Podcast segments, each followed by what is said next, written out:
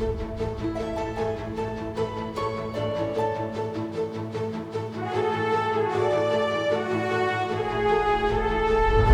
Está ouvindo o podcast Das Educa, a marca de educação médica da DASA. Falamos sobre diversos assuntos relacionados à medicina, inovação, saúde e qualidade de vida, sempre com o objetivo de elevar positivamente o bem-estar físico e mental das pessoas. Estamos aqui para compartilhar conhecimento com qualidade. Eu sou Aline Guimarães, médica radiologista e gerente médica na DASA Educa.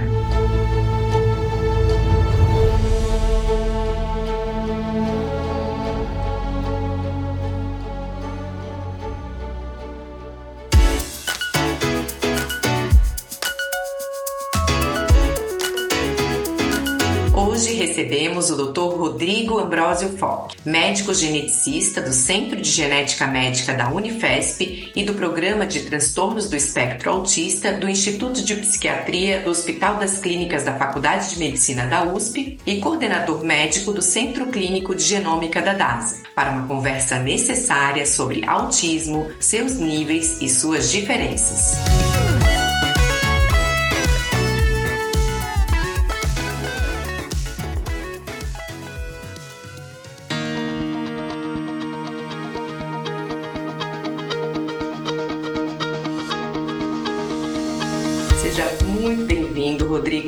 Enorme ter você aqui conosco hoje. É o primeiro episódio do ano de 2024. Então, antes de mais nada, gostaria de desejar um ótimo ano novo para todos os nossos ouvintes. Passaremos aqui mais um ano juntos, apresentando muitos conteúdos importantes para vocês. Hoje, então, vamos falar sobre o autismo, também conhecido como transtorno do espectro do autismo, TEA. Então, para começar, Rodrigo, pode explicar o que, que é e como que se caracteriza o autismo? Primeiro, muito obrigado pela oportunidade de estar aqui conversando com vocês sobre um tema que, para mim, eu adoro, que é exatamente o autismo, o transtorno do espectro do autismo faz parte aí da minha área de formação, da minha atuação e, realmente é muito prazeroso poder trazer um pouco de informação e divulgação científica a respeito. Bom, a primeira coisa que a gente precisa entender é quando a gente fala sobre transtorno do espectro do autismo, e às vezes eu vou me referir como TEA, tá? Que é a forma como a gente usa, né? TEA, as siglas de transtorno do espectro do autismo. Ele é um transtorno do neurodesenvolvimento, ou seja, algo do desenvolvimento neuropsico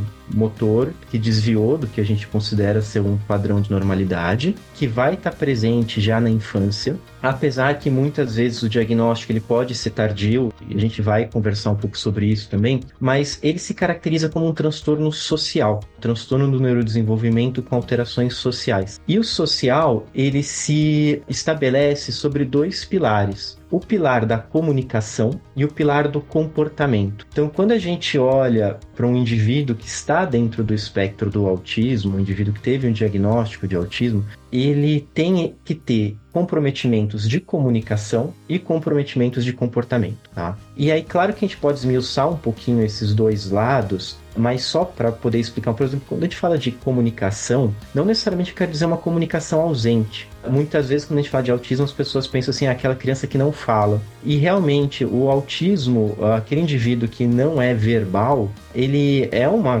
característica muito comum do indivíduo com autismo, principalmente aquele autismo mais clássico, quando a gente pensa aquele autismo que Kanner, que Léo Kanner descreveu lá em 1943. Mas, na verdade, não necessariamente a ausência da fala, mas às vezes a ausência da fala adequada para o esperado para a idade, tá? Então, uma criança que tem um repertório um pouco menor do que o esperado, uma criança que não consegue se comunicar de forma verbal como seria o esperado para a idade, que às vezes não consegue entender determinadas situações sociais e se comunicar de forma adequada dentro daquela comunicação social. Assim, só para pensar um pouco na questão da fala, já pode ter uma variabilidade muito grande. E isso se repete em todos os outros pontos que também caracterizam o transtorno do espectro do autismo. Então, fala é um deles mas o comportamento, os interesses também são coisas que a gente espera ter certo grau de alteração, que pode ser, digamos assim, mais importante ou menos importante. Perfeito, Rodrigo. E como que a gente identifica sinais do autismo? Já trouxeste aqui algumas dicas, né? Mas como que os pais podem começar a suspeitar que seu filho pode ter autismo?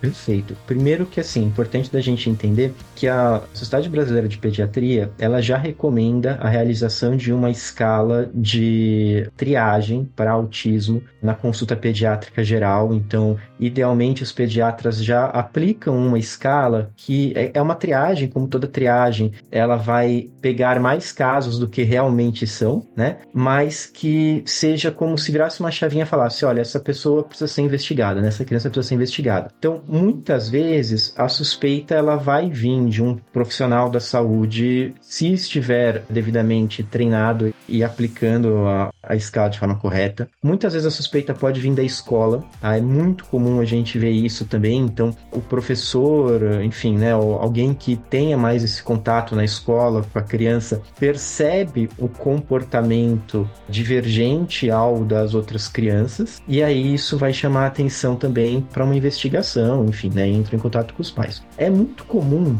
os pais principalmente assim, pai de primeira viagem, a gente vê isso muito na prática no consultório. Como eles não têm um comparativo, muitas vezes eles ficam numa situação muito, ah, cada criança tem seu tempo, né? E muitas vezes, quando tem um profissional que ainda valida essa fala, cada criança tem seu tempo, de fato, cada criança tem seu tempo, até um determinado ponto. Passou daquele ponto, a gente tem que considerar que tem alguma coisa estranha. Então, pais de primeira viagem geralmente têm essa dificuldade maior. E muitas vezes a suspeita vai vir de um avô, de uma avó, que percebe ali que aquela criança não responde quando chamam pelo nome. Geralmente, a primeira característica, né, o que mais vai chamar atenção inicialmente para a investigação, é a ausência de resposta ao nome. Então, como se a criança não escutasse, tá? E a ausência da fala. Tanto que uma questão diferencial que precisa ser avaliada nessas crianças pequenas é exatamente deficiência auditiva, perda auditiva. Os pais que já têm outros filhos, e aí já tem também um parâmetro, muitas vezes é mais fácil deles conseguirem perceber essas diferenças. Muitas vezes eles trazem não só a questão da fala e do escutar, mas às vezes algumas coisas comportamentais muito precoces. Então, um dos sintomas, às vezes, que a gente percebe que as famílias trazem de forma retrospectiva pra gente, né? Então, depois que fechou o diagnóstico, que eles falam, ah, olha, ele, talvez ele fizesse isso, né? Gente, por exemplo, a questão do vínculo no mamar, né? Quando a criança mama, ela cria um vínculo com a mãe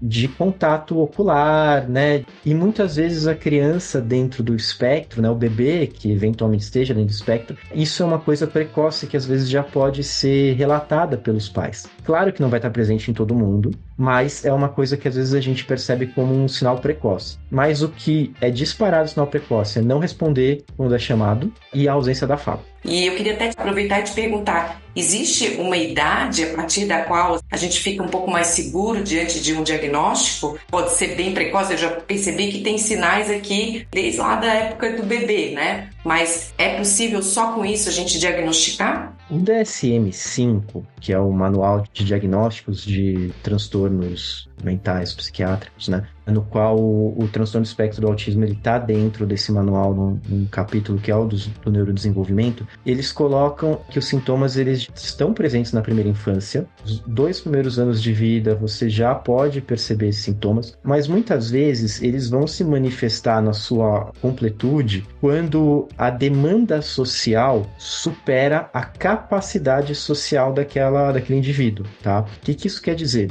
Muitas vezes você já vai ter alguns sintomas ali com dois, até menos de dois anos, né? Mas você só vai ter um quadro mais exacerbado, às vezes, quando essa criança vai para a escola, começa a ter contato social com outras crianças de forma mais importante, nasce um segundo filho, e aí existe uma atenção que é dividida, e aí muitas vezes a gente às vezes escuta isso em consulta, né? Falando assim: olha, ele estava indo tudo bem, aí nasceu o irmão, parece que ele regrediu. E existe esse ponto, que, claro, não são todos os casos, por isso que a gente fala de um espectro. Né? A ideia do espectro é que existe uma variabilidade muito grande, mas a gente vê isso com certa frequência. Agora, sim, quando a gente pensa nos indivíduos que estão dentro do espectro, principalmente aqueles quadros mais clássicos, aqueles quadros como o que o Kanner descreveu lá em 43, um profissional treinado e habilitado habilitado consegue fazer um diagnóstico com menos de dois anos de vida para essa criança, tá?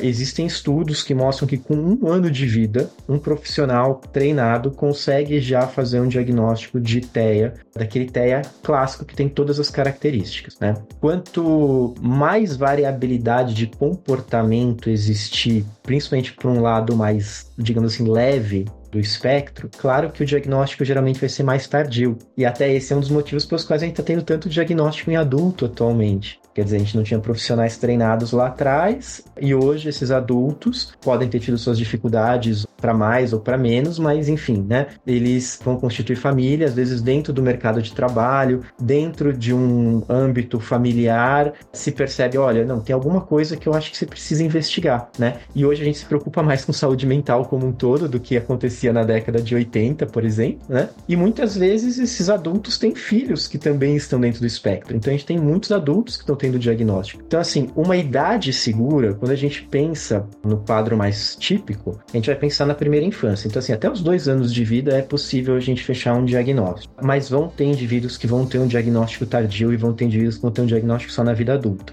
Agora, o que eu acho que é importante pontuar, Aline, que isso é muito válido para quem está nos escutando e nessa nossa conversa, mas que muitas vezes, independente da gente fechar o diagnóstico, tá? A hora que a gente vê um comprometimento de algo que pode trazer um prejuízo para aquela pessoa, aquilo precisa ser tratado, aquilo precisa ser trabalhado. Então, eu não preciso necessariamente esperar fechar o diagnóstico de autismo para começar com terapia, né? Bem pelo contrário, o melhor é a gente começar com terapia precoce. A gente suspeitou, está investigando, mas a gente percebe que aquela pessoa vai se beneficiar de terapia, e aí seja fono, físio, terapia ocupacional, psicoterapia, identificou que vai se beneficiar, a gente indica terapia, né? Ninguém vai perder com terapia, a gente só ganha. Fazer terapia não é um problema, é uma solução. Uhum, independentemente do diagnóstico fechado não. Muito bom.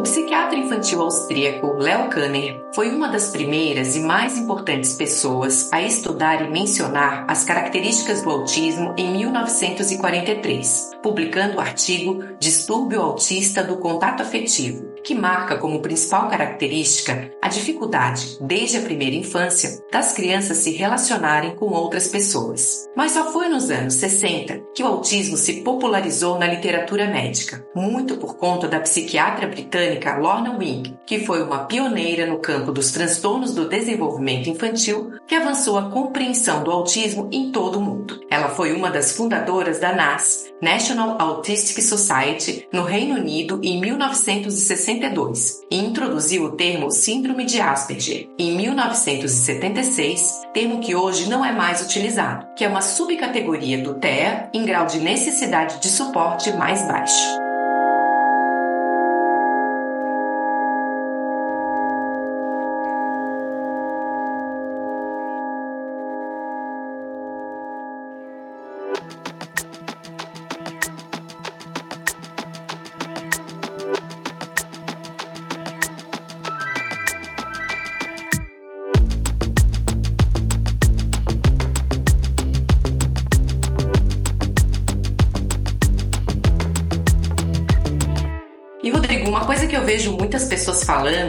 Até equivocada é que existem tipos e graus de autismos, né? Pode nos falar por que, que isso está equivocado e também como pode ser diferenciado os diversos níveis de autismos e suas nomenclaturas? Isso tem até uma questão um pouco histórica, tá, Aline, para entender. Quando a gente fala sobre autismo, o termo mais correto para a gente utilizar hoje em dia é transtorno do espectro do autismo, né, o TEA. E isso mudou no DSM-5, quando veio essa nova classificação, que até então se usavam alguns termos como, por exemplo, síndrome de Asperger, né, que é algo que a gente não utiliza mais hoje em dia, isso está em desuso, apesar de a gente muitas vezes escutar as pessoas usando o síndrome de Asperger, falando sobre o síndrome de Asperger, do ponto de vista médico, né, do ponto de vista científico, não existe mais a síndrome de Asperger, porque a gente entende que na verdade aquele indivíduo ele está dentro do espectro do autismo e ele tem algumas características particulares que classificariam ele anteriormente como síndrome de Asperger. Na verdade, o que acontece é que assim, essa ideia do espectro Eu acho que a forma mais fácil a gente imagina aqueles gráficos que a pessoa pode ter uma característica que está para mais ou para menos, né? Aqueles gráficos de dispersão. É como se fosse uma grande nuvem, né? Então, você pode ter aquela questão da linguagem, por exemplo, uma pessoa totalmente averbal ou uma pessoa verbal e com algum comprometimento leve em relação à linguagem, a gente pode ter em relação a comportamento repetitivo. Uma pessoa que tem muita estereotipia e que fica girando o tempo todo. Uma pessoa que tem estereotipia em momentos no qual ela está sobre uma demanda muito grande, tá? Então, é uma pessoa que não demonstra estereotipia em momento nenhum, mas de repente vem uma demanda de ansiedade, de necessidade social, alguma coisa, e ela começa com alguma estereotipia. E você pode ter aquela pessoa que não tem estereotipia nenhuma, né? Eu acho que seria legal falar o que é estereotipia. Estereotipia a gente pode entender como movimentos repetitivos que são involuntários, tá? Então, uma estereotipia muito comum é a criança ficar girando em torno dela mesma. Às vezes, movimento de perna, movimento de mão, movimentos como balançar as mãos, bater as mãos, tudo isso são estereotipias. Podem existir várias apresentações diferentes de estereotipia, né? Mas veja, eu falei só da linguagem da estereotipia e eu já dei graus, né, vamos usar essa palavra, diferente em relação a cada um desses componentes. E aí, quando a gente pega todos os sintomas, né, os sinais e sintomas do TEA, imagina que todos eles podem ter essa variabilidade para mais ou para menos. De forma que, quando a gente pensa no espectro, é essa ideia. Mesmo dois irmãos, às vezes irmãos gêmeos, gemelares, que os dois estão no espectro, a gente vai ter componentes diferentes em cada um deles, tá? Tanto que existe uma frase que fala assim, né? Existem tantos autismos quanto indivíduos autistas porque cada um vai ter as suas características muito particulares. E aí, quando a gente pensa nessa questão do comprometimento, quando a gente pensa assim, leve, moderado ou grave, eu estou querendo dizer o grau, digamos assim, de independência, de necessidade que aquela pessoa vai precisar ter, né, de apoio, de suporte. Então, eu posso ter uma pessoa nível de suporte 1, né, que assim, é uma pessoa que na verdade ela consegue ser independente, né? E eu posso ter uma pessoa que tem um nível de suporte que vai precisar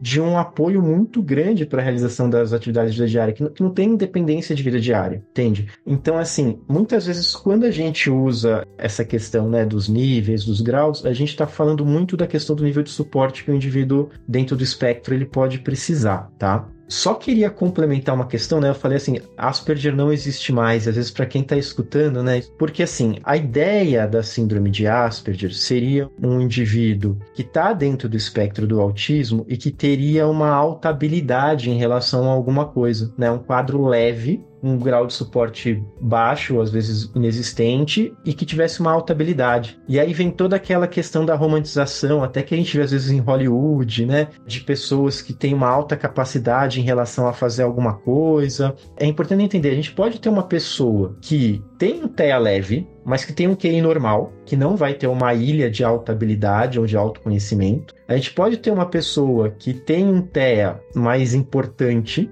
que não tem independência, mas que tem um alto QI, por exemplo. A gente pode ter uma pessoa que tem um TEA moderado, de grau de suporte moderado, ou seja, ele precisa de um suporte para algumas atividades, que até você pensaria, essa pessoa tem uma deficiência intelectual. E de repente até pode ter uma deficiência intelectual, mas ao mesmo tempo ele tem uma ilha de autoconhecimento. Aquela criança que sabe tudo de dinossauro, aquela criança que sabe todas as capitais de todos os países do mundo. E que às vezes isso não impede dela ter uma ilha de habilidade e ela ter uma deficiência intelectual, ou ela não ter uma deficiência intelectual e também não ter uma ilha de alta habilidade, você entende? É muito variável. E o Asperger, começou a trazer uma conotação um pouco complicada em relação a isso, porque as pessoas começavam a entender, ah, então a gente está falando de altas habilidades aqui, a gente está falando de pessoas que têm QI mais alto, mas a gente pode ter uma pessoa com QI mais alto que não vai ter altas habilidades, a gente pode ter uma pessoa com QI baixo que vai ter alguma dessas ilhas de conhecimento, então tudo isso começou a se misturar um pouco. E aí quando veio o conceito do espectro, ficou mais fácil de conseguir, digamos assim, classificar, né, entender essas pessoas com base exatamente no que elas apresentavam em relação ao comportamento comportamento e a característica. Muito bom, muito fácil de entender.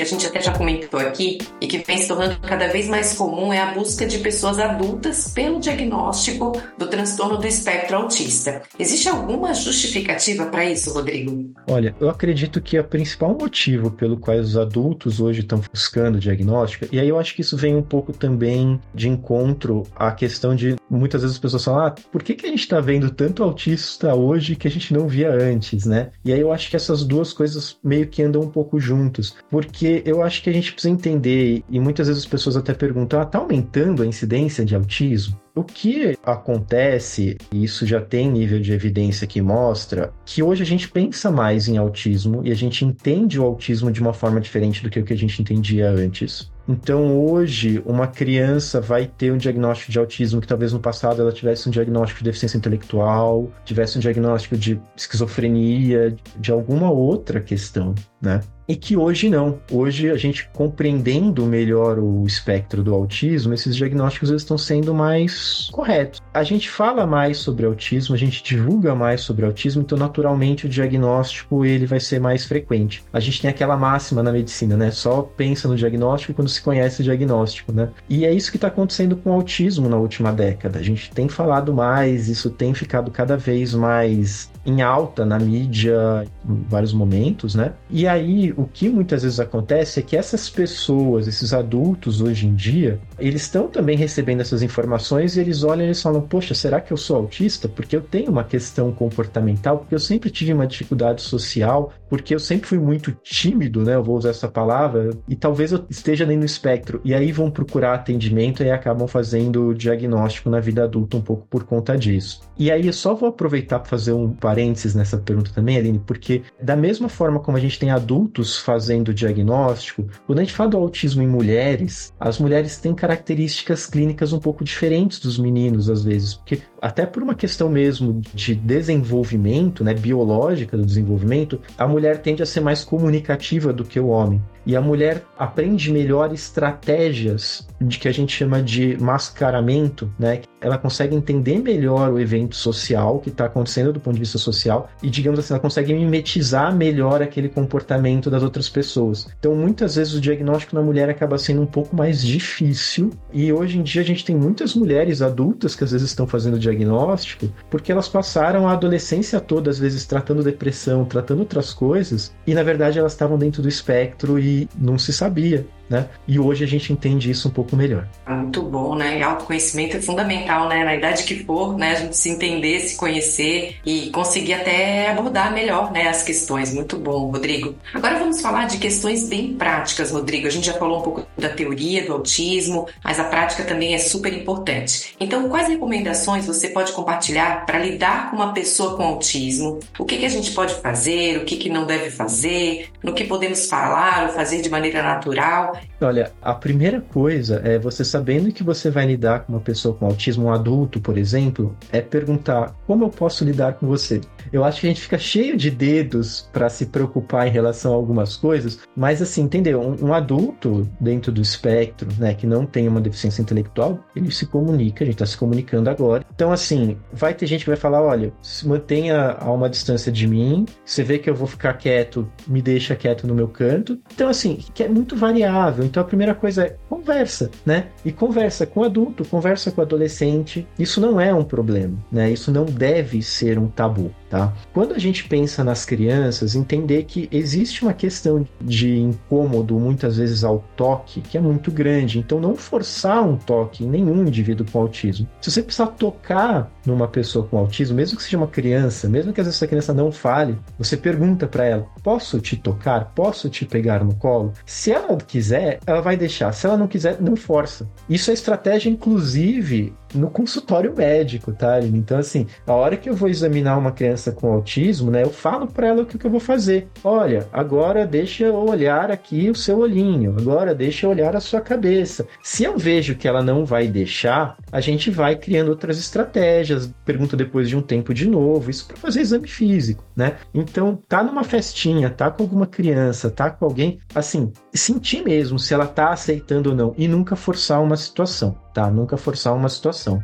E conversar. Conversar é o ponto mais importante. Muito bom, Rodrigo. Bom, a gente está se aproximando aqui do final desse episódio. Eu adorei, foi uma aula aqui sobre o transtorno do espectro autista. Eu achei maravilhoso. Muito obrigada pela tua participação. Mas antes de encerrar, eu gostaria que você deixasse uma mensagem para quem quer saber ou se informar mais sobre esse assunto, Rodrigo. Bom, conhecimento sobre TEA está cada vez mais amplo. Vocês encontram nas redes sociais diversos profissionais que falam sobre autismo, vocês encontram diversas mídias que abordam autismo de formas muito distintas. Agora, uma coisa que é sempre importante, a gente sempre precisa refletir um pouco sobre isso. Quando a gente tem um assunto que começa a ganhar muito destaque, a gente sempre encontra aquelas pessoas que tentam ganhar algumas vantagens em relação a isso também. E isso é uma preocupação muito grande que a gente tem, porque a gente está falando de uma família que muitas vezes já está fragilizada com o diagnóstico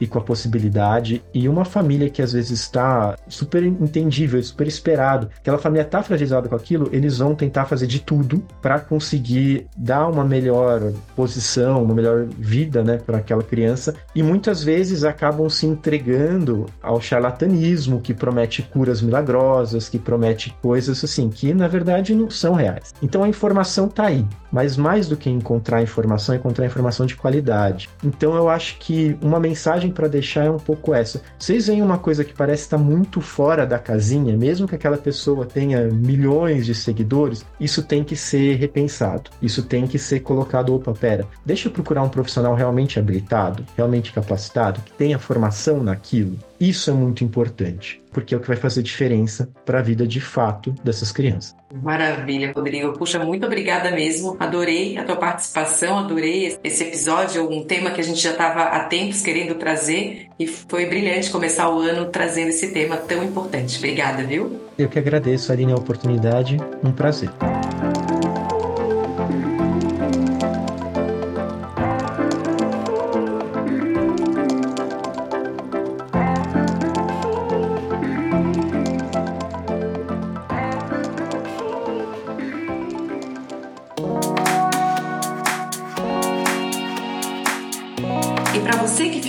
Conosco até o final e quer saber mais, acesse daseduca.com.br. E se quiser acompanhar de perto os nossos conteúdos, é só seguir a Daseduca nas redes sociais. Até o próximo episódio.